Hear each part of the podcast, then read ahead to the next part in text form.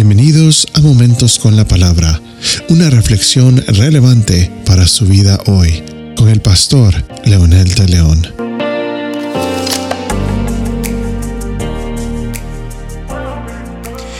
Cuando Jesús declara su misión al venir a la tierra, de alguna manera está declarando la realidad de la raza caída. Por esta razón es de que sus palabras tienen tanto significado para nosotros porque revela la situación que el mundo está viviendo. En el libro de San Lucas, en el capítulo 4, versículo 18, el Señor le declara a su audiencia cuando les dice, el Espíritu del Señor está sobre mí porque me ha ungido para anunciar el Evangelio a los pobres, me ha enviado para proclamar libertad a los cautivos y la recuperación de la vista a los ciegos, para poner en libertad a los oprimidos y para proclamar el año agradable del Señor. Cada una de las frases que el Señor menciona tiene tanto sentido. Por supuesto, el Señor está utilizando un pasaje del libro de Isaías que en este momento era su realidad, era su misión, era el llamado de Dios precisamente para acercarse a la humanidad. Por esa razón, Él da el toque de seguridad y de certeza que Él lo puede hacer cuando dice, el Espíritu del Señor está sobre mí.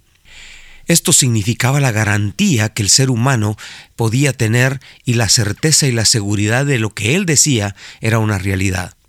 Por lo tanto, para nosotros es tan agradable escuchar estas palabras y nos da la seguridad y la certeza que Jesucristo es el Hijo de Dios encarnado para dar libertad a la humanidad.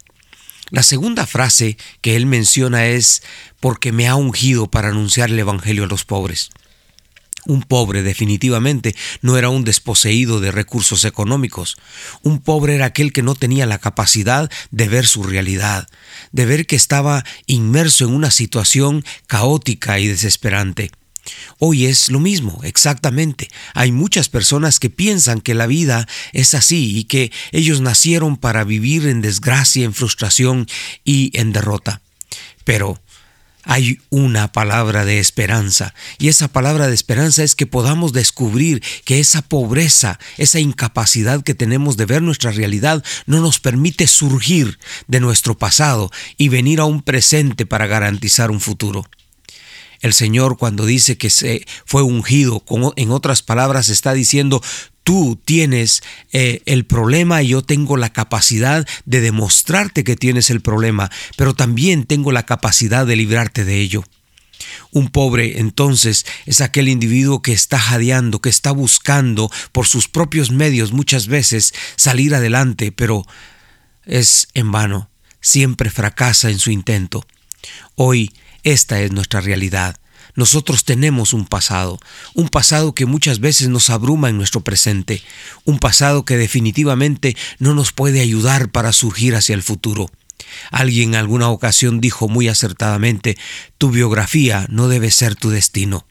En otras palabras, no nacimos para vivir en desgracia, nacimos para vivir en victoria, y eso lo descubrimos cuando venimos a Jesucristo y lo recibimos en nuestro corazón vale la pena escuchar a este eh, maestro que vino hace más de dos mil años y que trajo este, este mensaje y que sigue latente.